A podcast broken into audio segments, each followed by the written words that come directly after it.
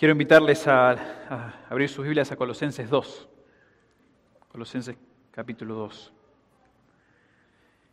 Y me parece demasiado apropiado pensar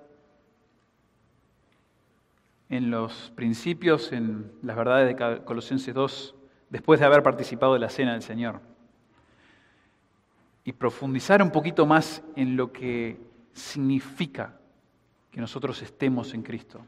Pastor Enrique mencionaba eso, de que estamos recordando lo que sucedió cuando Cristo murió y resucitó, qué sucedió con nosotros.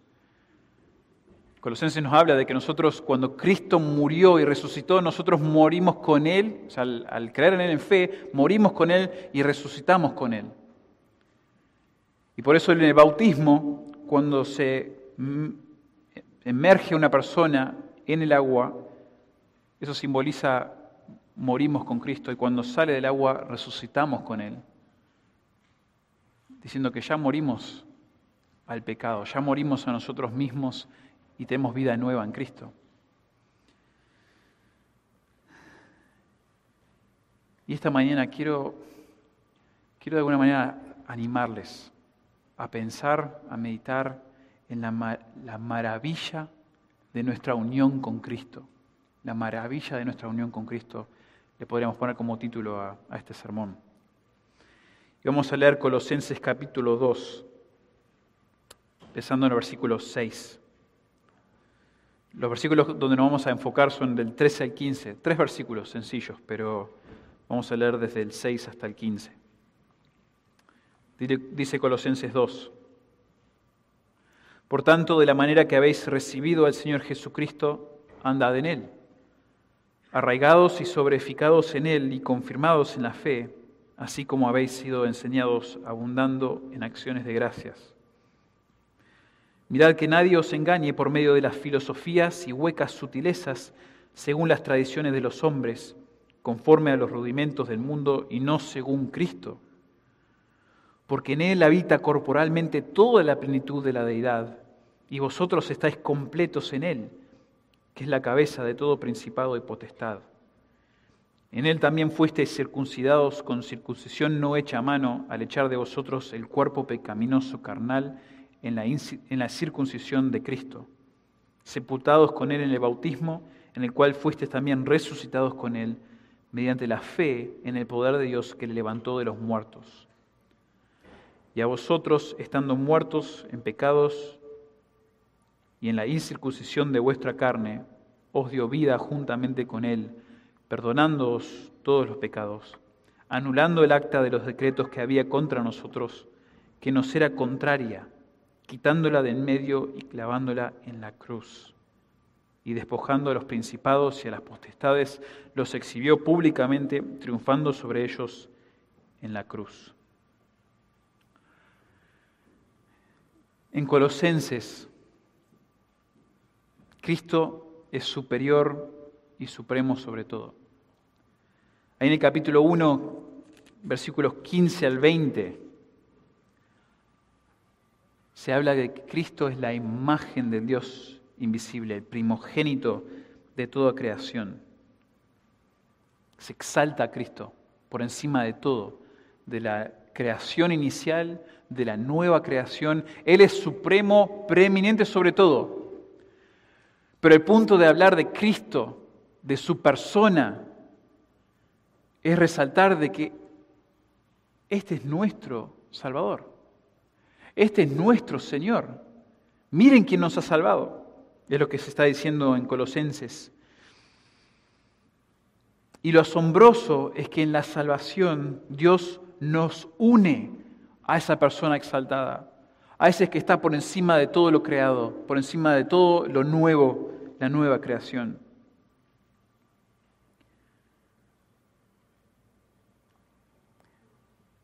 Pero algo que se enfatiza mucho en Colosenses es que esto no es solamente una expresión sobre nuestra salvación. ¿sí? Cuando hablamos del Evangelio muchas veces obvio que hablamos de la conversión, de que gente llegue a tener fe en Cristo Jesús, que sea salvo de sus pecados, que tengan vida nueva. Y a veces actuamos como si eso fuese toda la vida cristiana. Bueno, lleguemos con esta persona al punto de salvación y después, bueno, pase lo que pase, que entre al cielo. Pero Pablo, cuando escribe la carta de Colosenses, está muy preocupado no solamente por la salvación y cómo la falsa enseñanza puede afectar eso, sino también en la santificación, la madurez espiritual de la iglesia. Pablo está preocupado en esta carta que la iglesia no está confiando en la suficiencia de Cristo. Y obviamente que acá todos ustedes afirmarían, el pastor les enseña aquí la suficiencia de Cristo. ¿Quién no lo va a afirmar? Pero no es solo la afirmación a la que se refiere Pablo, sino a la práctica, la práctica de la suficiencia de Cristo. Porque hermanos, la, la, falta de confianza en la suficiencia de Cristo es tan sutil, es tan sutil, pero tan peligrosa, muy peligrosa. Y yo lo veo, esa sutileza lo veo en mi vida, lo veo en mi familia, lo veo a la hora de lidiar con mis hijos, en disciplinarlos, en, en hablarles, en instruirles. Es tan fácil para mí poner excusas Razones por las que, bueno, es que ya está cansado o yo estoy cansado. Me enojo porque estoy cansado y ya estoy, perdí la paciencia, es obvio, ¿por qué no? Si ya le dije cuatro veces, veías esto o no hagas aquello.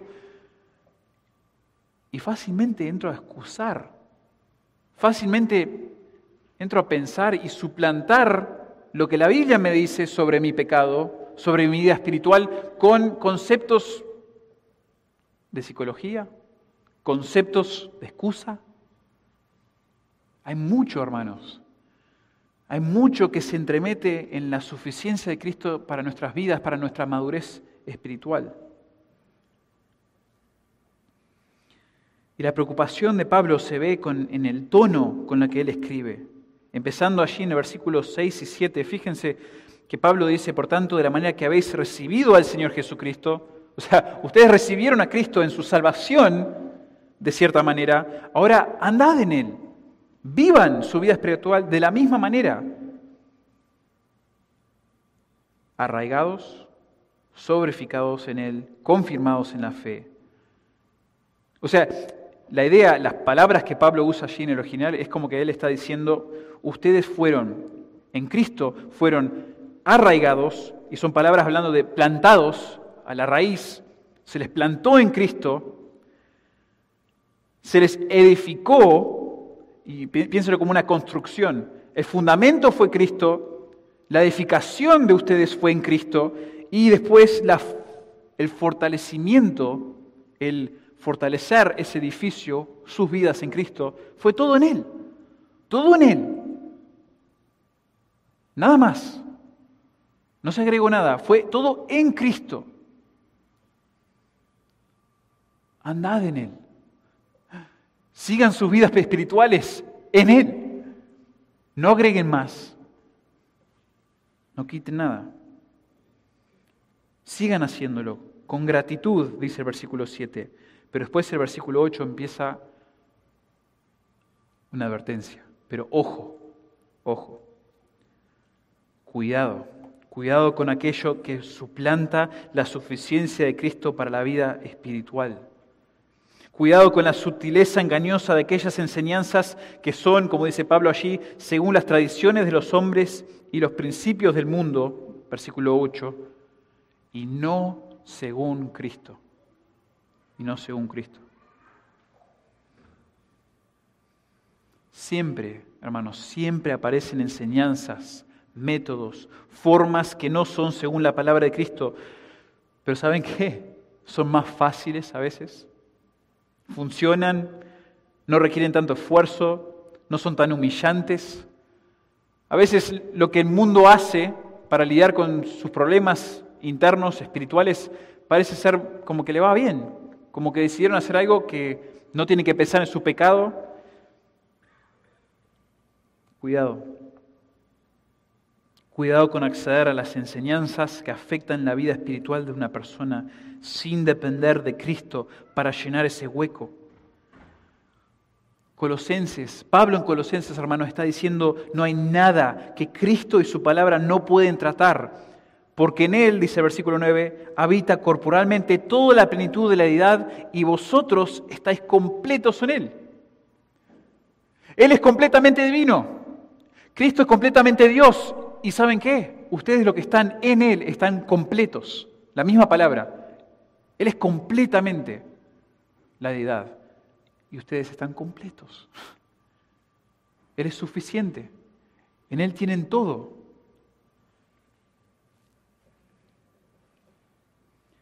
En el pasaje de hoy, en los versículos 13 al 15, vamos a reflexionar en la obra de Dios,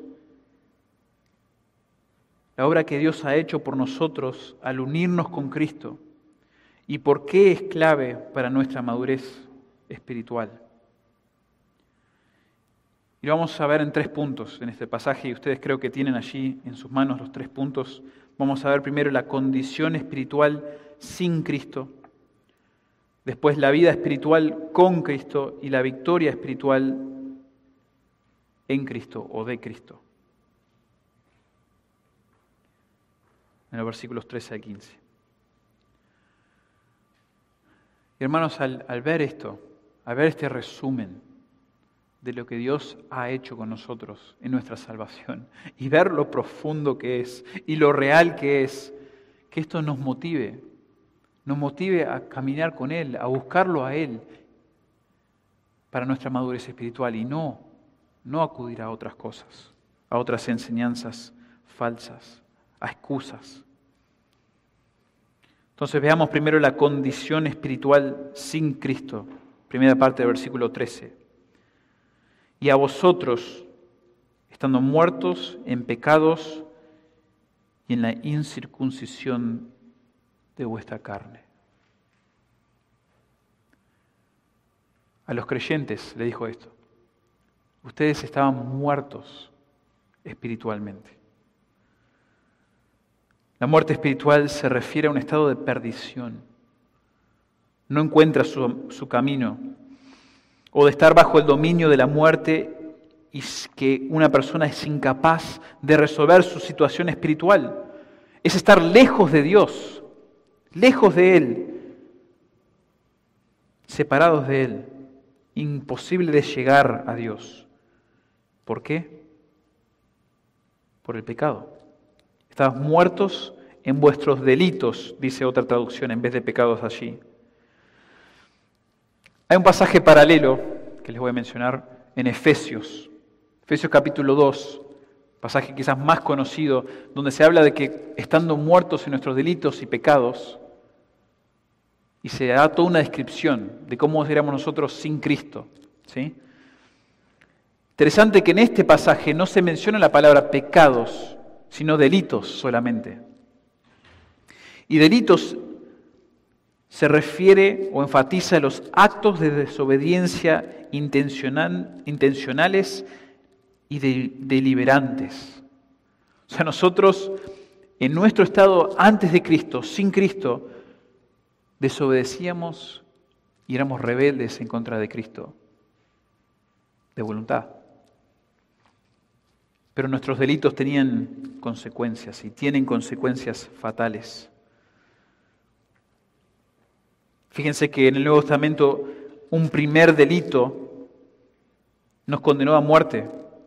Por la transgresión, dice Romanos 5, por la transgresión de uno vino la condenación a todos los hombres. Y esa palabra es la palabra delito. Pero antes de nuestra muerte eterna, vivíamos en un estado de vida sin gusto por Dios y sin la habilidad de acercarnos a Dios por nuestras propias obras. Acá el, capítulo 2, estos versículos como que da un resumen muy, muy corto. Yo les mencioné Efesios 2, 1 al 3. Y fíjense algunas de las cosas que dice allí en cuanto a nuestro estado de muerte espiritual, cuando estábamos sin Cristo. Dice que nosotros seguíamos la corriente de este mundo. Éramos conformes al príncipe de la potestad del aire. Éramos seguidores de Satanás antes de conocer a Cristo. Éramos conforme al príncipe de la potestad del aire, el espíritu que ahora opera en los hijos de desobediencia. Vivimos en los deseos de nuestra carne, haciendo la voluntad de la carne y los pensamientos, y éramos por naturaleza hijos de ira. Eso éramos nosotros. Realmente hacíamos lo que nos venía bien a nosotros, hacíamos no la voluntad de Dios, sino la voluntad de nuestra carne, la voluntad de Satanás, y éramos hijos de ira.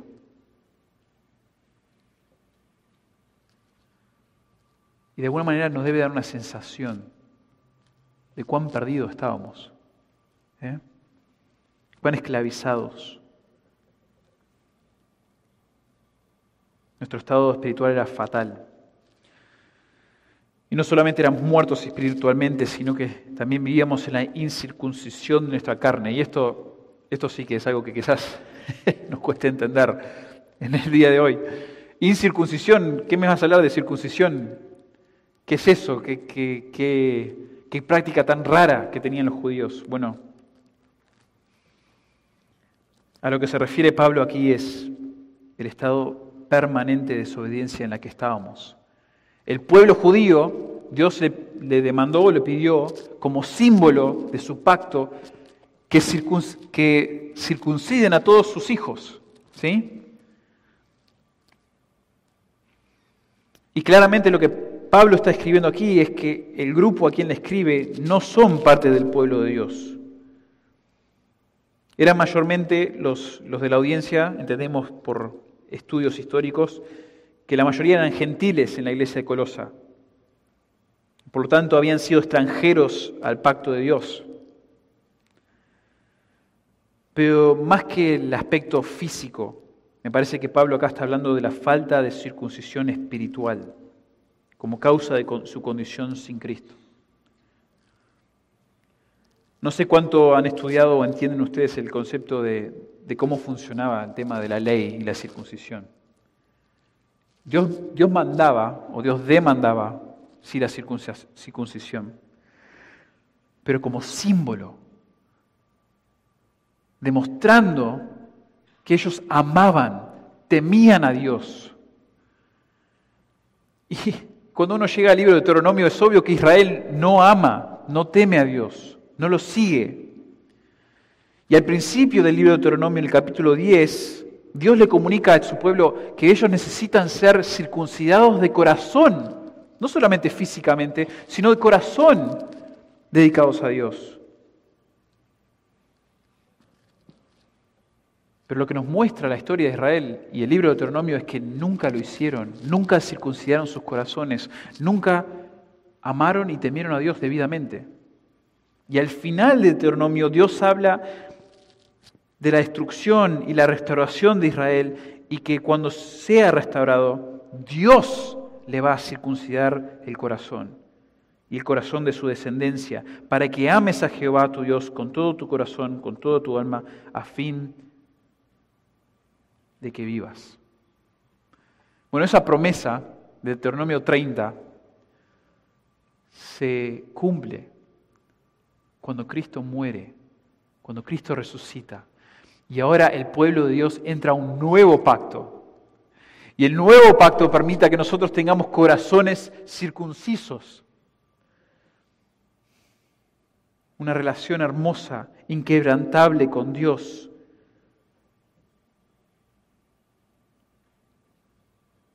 Pero esta unión con Dios, con Cristo, no solamente es en la salvación, sino también en el día a día. Pero sin Cristo nuestra condición espiritual era eh, muerte en delitos y en nuestra incircuncisión. Y pauso aquí, hermanos, solo para hacernos pensar a todos. ¿Cómo es que pensamos nosotros de nuestra vida si somos creyentes? Para los que son creyentes, porque estoy seguro que no todos son aquí. Para los que son creyentes, ¿cómo piensan de su vida antes de Cristo? Las barbaridades que hacíamos, los pensamientos que teníamos, los deseos descontrolados que entreteníamos, ¿los vemos como delitos y parte de una condición de muerte espiritual?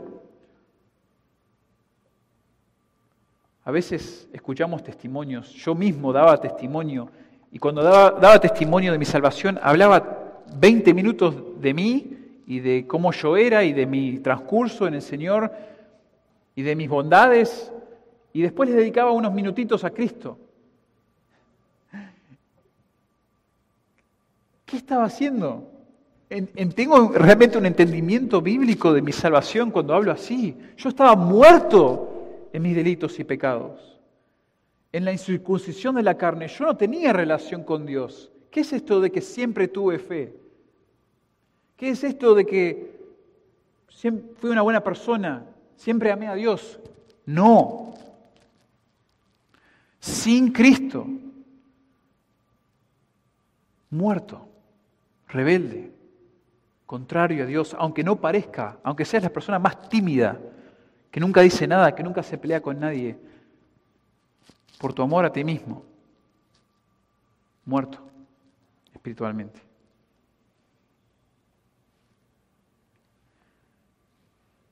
Este pasaje, este versículo y el pasaje en Efesios resaltan esta condición espiritual de la persona sin Cristo para enfatizar su necesidad de ser unido con Cristo. ¿Por qué? Porque hermano, no vas a abrazar al Salvador de tu vida si no entiendes la profundidad de tu pecado y de tu perdición. Hablaba con el pastor ayer de esto. Hay un libro llamado El progreso del peregrino de John Bunyan, muy conocido en el mundo anglosajón. Y cristiano, el hombre, el personaje principal, hasta que se convierte, tiene una carga sobre sus hombros y camina para todos lados con esa carga y le pesa. Esa carga es la convicción de su pecado. Él ha entendido por medio de las escrituras que él ha roto la ley, ha violado la ley con Dios que aún un pecado solo lo condena y que es digno de juicio. Y lleva esa carga sobre sí. Y hay otros que son de la misma ciudad que él, en esta alegoría, tienen los mismos pecados, pero ellos no tienen una carga. Ellos están bien, van donde quieren. Y un punto muy importante de Baña en ese progreso de peregrino es si no has sentido la carga de tu pecado, la convicción de tu pecado, ¿por qué piensas que realmente eres salvo?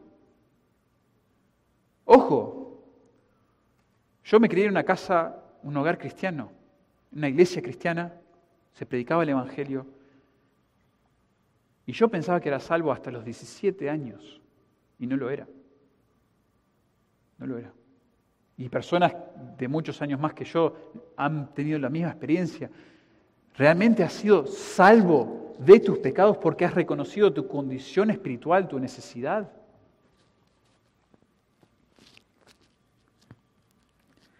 Esto es importante, hermanos. Lo, lo, hablo así porque creo que, o sea, obviamente me apasiona a mí, pero es el tono de Pablo, la preocupación de Pablo.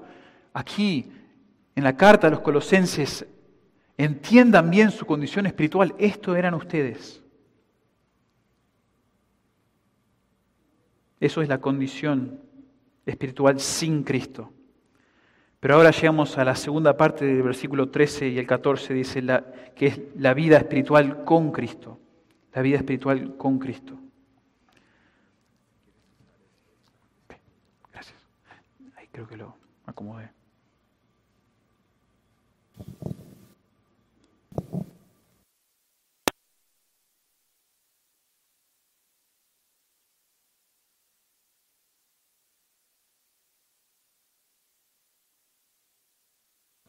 Voy a seguir usando este, a ver si ahora se me quedó más quieto. Fíjense que es intencional el hecho que menciono sin y con Cristo en mis puntos, porque ahora se va a mencionar muy intencionalmente en el, en el texto lo que ocurrió cuando, cuando fuimos unidos por Dios con Cristo. En las Escrituras, especialmente en las cartas de Pablo, hay un gran énfasis en la unión del creyente con Cristo. Y hermanos, permítame un momento ahora de, explicarles algo muy profundo, muy teológico, pero muy importante de entender, muy clave para tu vida espiritual como creyente. Algo hermoso ocurrió cuando Dios te salvó. Tú fuiste unido con Cristo en su muerte y en su resurrección y ahora vives una realidad espiritual, no una metáfora. Lo que Pablo describe aquí no es una metáfora de lo que es la salvación, es que Él te unió con Cristo y sos partícipe de esa muerte de esa resurrección al punto de que ahora tienes victoria sobre el pecado, sobre la muerte como Cristo la tuvo. Un escritor dijo, la unión con Cristo involucra la participación de los creyentes en los eventos de la narrativa de Cristo, incluyendo su muerte, su sepultura, su resurrección, su ascensión, su glorificación. Se describe a los creyentes como habiendo muerto con Cristo, habiendo resucitado con Él y lo demás, y todo lo demás, tal que el sentido de estos eventos nos pertenecen, nos conciernen a nosotros como le pertenecen y le conciernen a Él. Esto es una realidad espiritual. Estamos con Él. Y la aplicación de tal concepto de ser unidos con Cristo sería que si el propósito de la muerte y la resurrección de Cristo es restaurar a los seres humanos al Dios Santo, entonces el propósito de la vida cristiana es vivir según la relación restaurada. Y esto no es simplemente recordar, a veces las personas hablan de que predicarse el Evangelio a uno mismo es como que recordar los pasos de Jesús, desde Getsemaní hasta el Calvario, y pensar en esas verdades, en esa narrativa. Y obviamente eso nos nutre, nos bendice, pero no es lo que Pablo está diciendo aquí. Pablo está diciendo que estamos participando en la obra de Cristo de tal manera que se expresa en la vida del creyente. Por ejemplo, querido cristiano, si has muerto, dice Pablo en Romanos capítulo 6, si hemos muerto al pecado con Cristo, ¿cómo viviremos aún en Él? Andemos en vida nueva. Yo no los conozco a ustedes, a, prácticamente ninguno lo conozco de manera personal, íntima, pero estoy seguro que la mayoría están luchando con pecados en su vida personal, obvio, y algunos pecados fuertes, quizás escondidos, la ansiedad, el temor, la lascivia la pornografía, el adulterio. No lo sé, ustedes lo saben. Y a veces algunos de estos pecados son tan adictivos y a veces nos parece imposible salir de eso. Pero cuando uno está en Cristo y ha muerto con Él, hay la esperanza, estando en Él, dependiendo de Él y de su suficiencia de tener victoria un momento haremos un poco más de eso. Pero acá el texto dice, versículo 13 nuevamente, que os dio vida juntamente con Él, perdonándoos todos los pecados. La vida espiritual, eh, espiritual es el resultado del perdón de delitos. Y esto, pensando en que el texto nos viene diciendo que quienes éramos, éramos muertos en nuestros delitos, éramos rebeldes, desobedientes, lejos de Dios, Dios se extiende a nosotros en gracia y nos perdona. La palabra perdón en el original origina de la palabra gracia. Y un autor dijo esto, que un hombre esté moral y espiritualmente muerto o vivo depende de su relación con Dios la única fuente de vida. Y la relación, una vez rota por el pecado, solo puede restaurarse mediante el perdón. ¿Cómo llegamos a tener vida espiritual? ¿Cómo llegamos a estar unidos con Cristo? Por medio del perdón. Por medio de haber entendido esa carga que llevamos, todo ese pecado, esa condenación, y buscamos la gracia de Dios en el perdón. Y luego el texto dice, el versículo 14, y cuando empecé a estudiar este pasaje realmente me intrigaba esta frase muchísimo, anulando el acta de los decretos que había contra nosotros. La vida espiritual es el resultado de la anulación de nuestra deuda espiritual. Hay mucho debate sobre qué quiere decir esta palabra acta. Los, comentaristas, los teólogos, bueno, se vuelven locos debatiéndolo. Yo no me voy a meter en todo eso.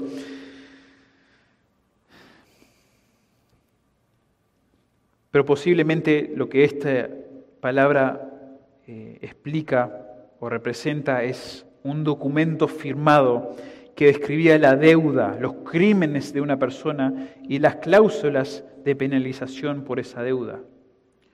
Recuerden que en Filemón, Onésimo, de alguna manera había hecho mal en contra de Filemón, y Pablo le escribe a Filemón y le dice, si en algo te dañó o te debe, ponlo a mi cuenta.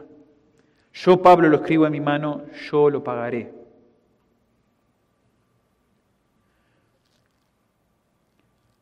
Toda persona, cada uno de ustedes, jóvenes, ancianos, hombres, mujeres,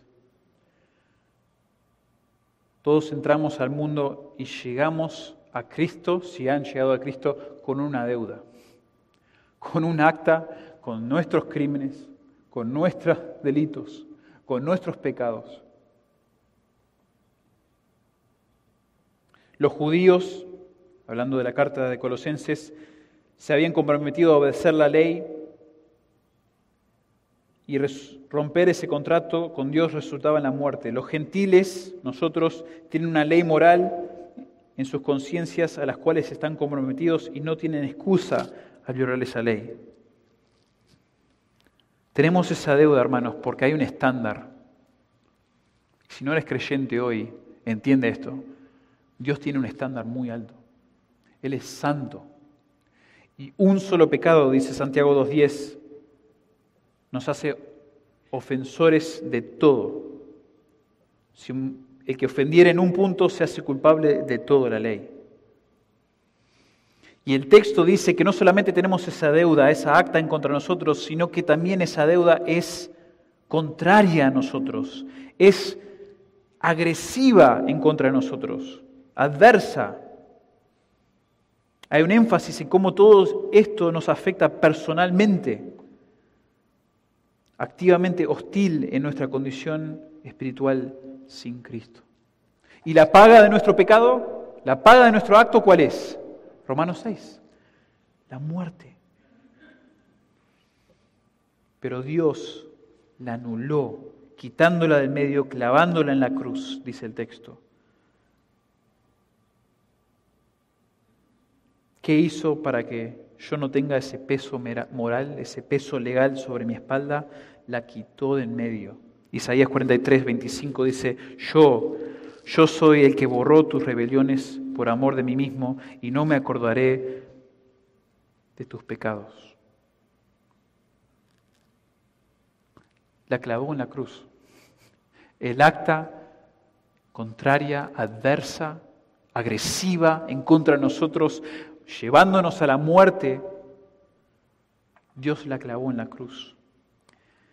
En los tiempos de los romanos, cuando clavaban ahí en la cruz, más o menos como le hicieron al Señor Jesucristo, le ponían un cartel. Y generalmente, dicen los historiadores, eran el acta de sus deudas, de sus crímenes. Ellos estaban clavados en esa cruz porque habían hecho esto, esto y aquello. Y estaban por eso pagando su deuda muriendo en esa cruz. Dios canceló la deuda del muerto espiritual cuando Cristo fue clavado en la cruz del Calvario. Cuando Cristo muere en esa cruz, tu deuda fue clavado allí. En su cruz y por su sangre Dios perdonó los delitos que esclavizaron y condenaron a los criminales espirituales, a todos nosotros. ¿Cómo es que nosotros llegamos a tener vida espiritual, vida con Cristo? Por medio del perdón por medio de la anulación de nuestra deuda. Hermanos, qué tremenda esta salvación.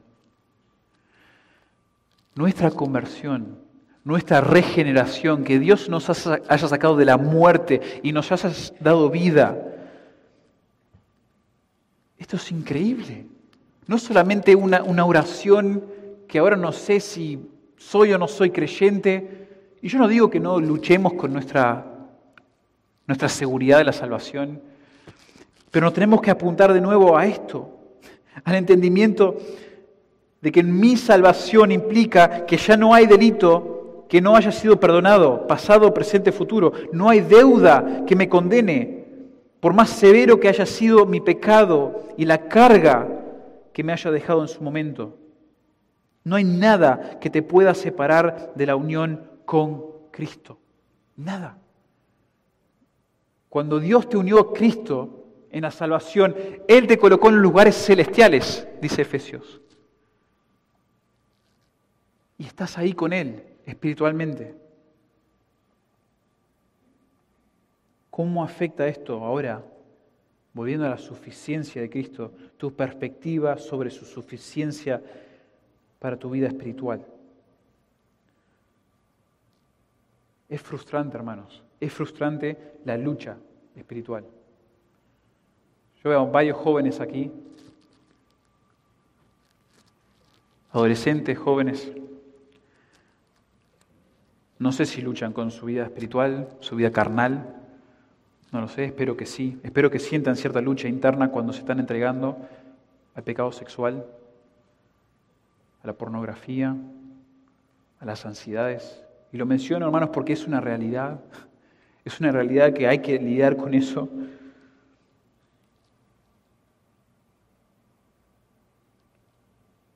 si estamos frustrados por nuestros pecados recurrentes, si estamos afligidos por nuestros pecados pasados o si estamos temerosos de nuestros pecados futuros, si vamos a caer de nuevo y de nuevo,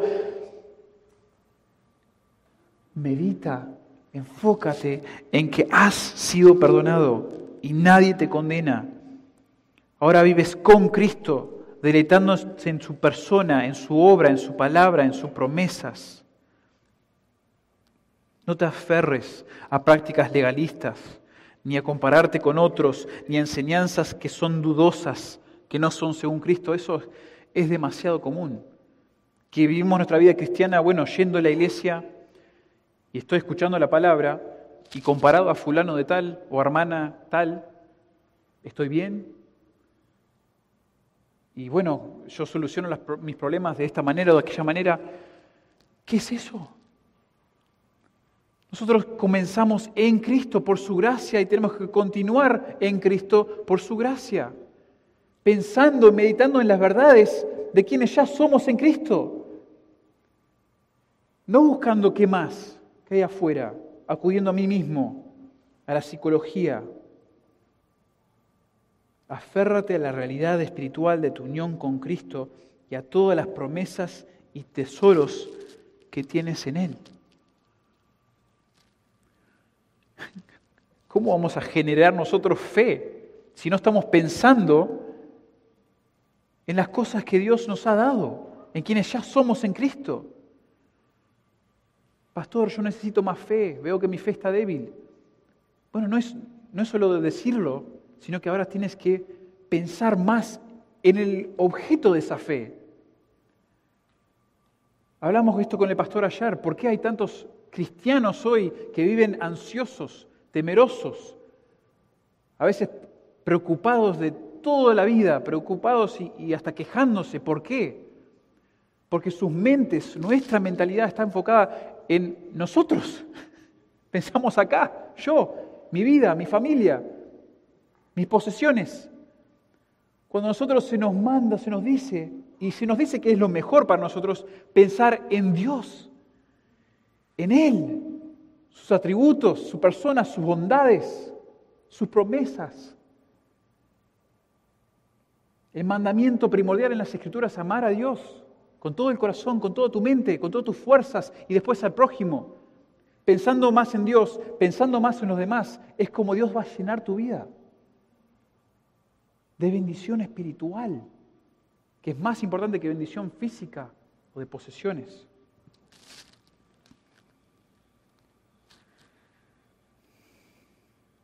El texto nos habla de la condición espiritual sin Cristo, después la vida espiritual con Cristo, que Dios nos da vida juntamente con Cristo.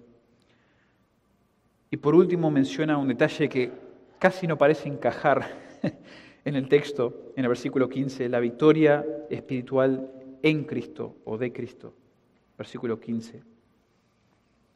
Fíjense que hasta el momento Pablo viene hablando de quienes éramos antes de Cristo, sin Cristo, después quienes somos con Cristo, pero acá empieza a hablar de algo que no tiene que ver con nosotros, ya no es personal, ya no habla de la relación entre Cristo y los creyentes, pero es demasiado pertinente, es muy importante, porque nuevamente nos trae al tema de la suficiencia de Cristo sobre todas las cosas. Hay todo un debate entre los que estudian teología y la Biblia sobre qué estaba pasando en, Colosa, qué estaba pasando en esta iglesia para que Pablo escribiera estas cosas. Porque no solamente habla de las enseñanzas de los judaizantes, de seguir la ley de la circuncisión, cosa que ya conocemos de otras cartas, pero habla de, de acudir a ángeles, a seres espirituales, seres supernaturales. Y uno dice, ¿qué está pasando?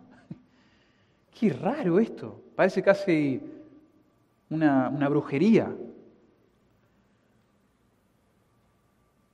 La ciudad de Colosa y la iglesia de los colosenses estaba luchando con no solamente la parte de la ley y los judaizantes, de ser legalistas y, requerir todas estas cosas para crecer espiritualmente, sino también con decir, para llegar a un nivel espiritual, que otros no lo tienen, casi como los élites, ¿no? las personas que están por encima. Si quieres ser un élite en la vida espiritual, tenés que acudir a los ángeles. Tenés que tener, acudir a la magia. Fíjense esto, acudir a la magia y formas de magia para tener ángeles buenos, ángeles benignos, quien lucharan en contra de los ángeles malignos y luego experimentar una experiencia de Dios en los tronos, viendo a Dios de una manera que los demás no lo podían hacer. Entonces le decían, ustedes tienen que acudir a los ángeles. Algo muy extraño, un sincretismo, ¿no? una mezcla de enseñanzas paganas y judaizantes.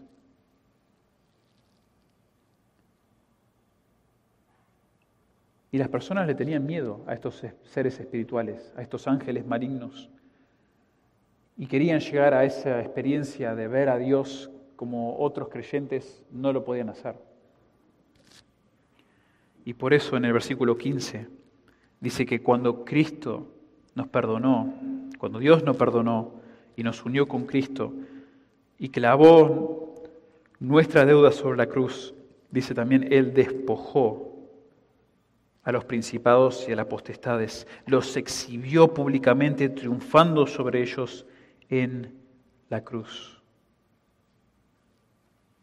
El texto dice que Dios despojó estos seres celestiales de su autoridad por medio de Cristo. Cristo tuvo victoria sobre ellos, al punto que los exhibió públicamente los hizo, la palabra ahí es, los hizo objetos de burla, de difamación. Cuando José se entera que María está embarazada, él no quiso difamarla, no quiso que se burlen de ella, que la exhiban públicamente. Entonces, sin decir nada, la deja. Esa es la misma palabra que tenemos en este texto, que dice que Cristo expuso, se burló de esos seres espirituales cuando murió en la cruz. Y en el tiempo romano, en el contexto donde se encuentra esta carta, uno de los espectáculos más grandes de los tiempos antiguos era la procesión de un triunfo militar romano. Cuando un general conquistaba a un enemigo con ciertas condiciones, le hacían toda una procesión. El conquistador solo recibía esta procesión si cumplía con estos requisitos. Victoria completa y decisiva, victoria sobre un enemigo extranjero, victoria con más de 5.000 enemigos muertos en una sola batalla, victoria que traiga extensión de territorio y fin a la guerra. O sea, realmente generales tenían victorias por todos lados, pero solo recibían esta procesión si tenían este tipo de victoria. Uno formidable, excelente. Y los historiadores cuentan de que cuando ese general caminaba en la procesión, era algo sin igual. Multitudes en las calles, decoración de los templos, incienso por todos lados, aroma de especies en los templos y en las calles. Hasta los senadores y otros líderes estaban en la procesión honrando al conquistador y los enemigos también eran obligados a desfilar en la procesión y eran exhibidos públicamente, resultando en la vergüenza, la burla, la difamación del enemigo. Lo que Cristo está, o lo que Pablo está diciendo acá acerca de Cristo y de su victoria, es que a esos supuestos ángeles, esos seres espirituales que ellos tanto acudían y tanto pensaban que necesitaban más allá de Cristo, dice, Él los exhibió. Interesante que aquellos poderes que estuvieron detrás de la difamación de Cristo, al llevar líderes judíos y a romanos a colgarlo en la cruz y darle la muerte más vergonzosa, resultó en la victoria de Cristo y la difamación de esas autoridades. Qué enseñanza increíble esta. Qué, qué tremendo que se nos enfatice esto acá en el texto, de que no, cuando nosotros hermanos estamos unidos con Cristo y estamos en Él, Fíjense cómo Pablo usa estas preposiciones en, con, de, para. Cuando nosotros estamos en Cristo, es como que estamos encerrados en una cápsula o en un balde. Dios nos ha puesto en Cristo y ha, cerrado ese balde con una tapa y ya no hay nada que nos pueda afectar y ya no necesitamos nada fuera de Cristo. Es la idea. Él es suficiente. No necesitamos acudir a nada más, a nadie más, sino Cristo, sus enseñanzas, sus promesas, sus bondades. No hay razón por la cual temer o acudir a seres espirituales. Cristo es suficiente y nuestra unión con Él nos da la victoria sobre la muerte y nos libra del poder de Satanás y de sus huestes. Cristo está por encima de toda enseñanza, toda filosofía, todo principio del mundo y principado celestial que arriesgue su suficiencia. Hermanos, no hay, no hay obra de la ley, no hay ángel, no hay filosofía mundana, no hay psicología humana que pueda solucionar tu lucha espiritual. No lo hagas, no excuses tu pecado, no excuses tu falta de, sentir, y, todos lo hemos sentido, todos pasamos por desánimo espiritual, momentos donde sentimos que estamos en un pozo, en un pantano de desaliento, diría Bunyan en ese mismo libro, Progreso de Peregrino. Estamos en un pozo, en un pantano. Es una realidad. David lo sintió. Pero la fortaleza no vino de él decir, bueno, ya, vamos, que yo puedo. Vamos que solo tengo que cumplir con estas tres, cuatro cosas que me dice el pastor. Vamos que voy a acudir a, a esta psicología. O bueno, es que yo me equivoco, eh, tengo errores porque soy humano. Todo eso, todo eso disminuye la suficiencia de Cristo para tu vida espiritual. No acudas a esas cosas. Vuelve, vuelve a quien eres ya en Cristo. Vuelve a sus promesas, vuelve a lo que dice las Escrituras de que cuando Él, Dios te unió con Cristo,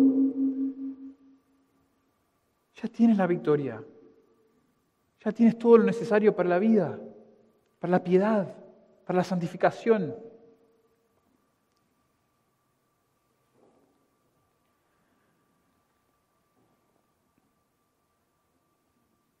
El capítulo 3, versículos 1 al 4, son unos versículos bastante conocidos.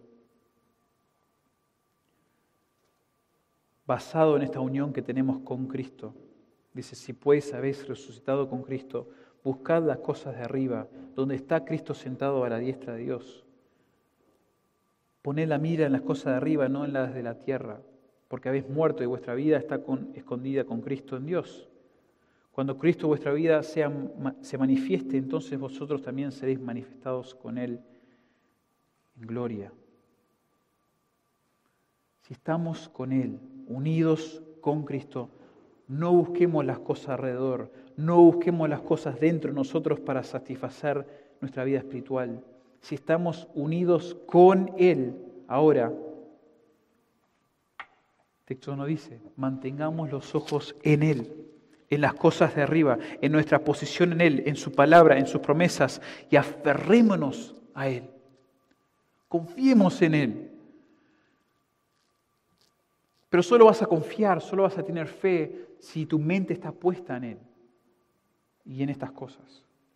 Solo Él es suficiente para sustentar y sostener tu vida espiritual. Y si dudas de que este sea tu estado espiritual, Examina tu vida y en quién tienes puestos los ojos. Esto es tremendo. Por favor, jóvenes, jóvenes, adultos, ancianos todos, pero esto no es algo superficial, algo que no tiene mucha importancia, esto es tremendo. ¿Dónde tienes puestos los ojos? ¿En quién estás pensando constantemente? Si es en ti, algo está mal. Algo está mal, porque o no conoces a Cristo, o estás realmente enfocado en ti mismo y no vas a crecer espiritualmente. Reconoce que fuera de Cristo estás muerto espiritualmente. Busca su perdón y la anulación de la deuda de tu pecado.